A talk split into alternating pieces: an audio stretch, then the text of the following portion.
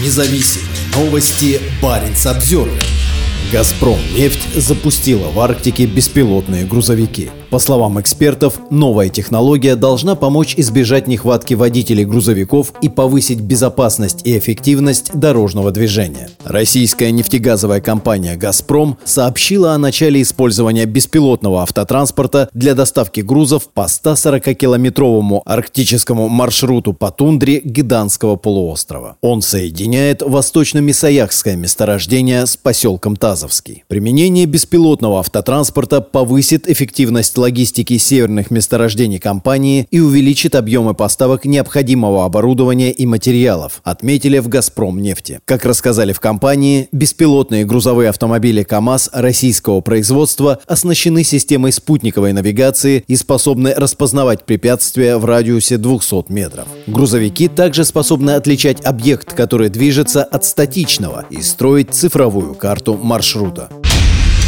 Независимые Новости Баренц Обзервер.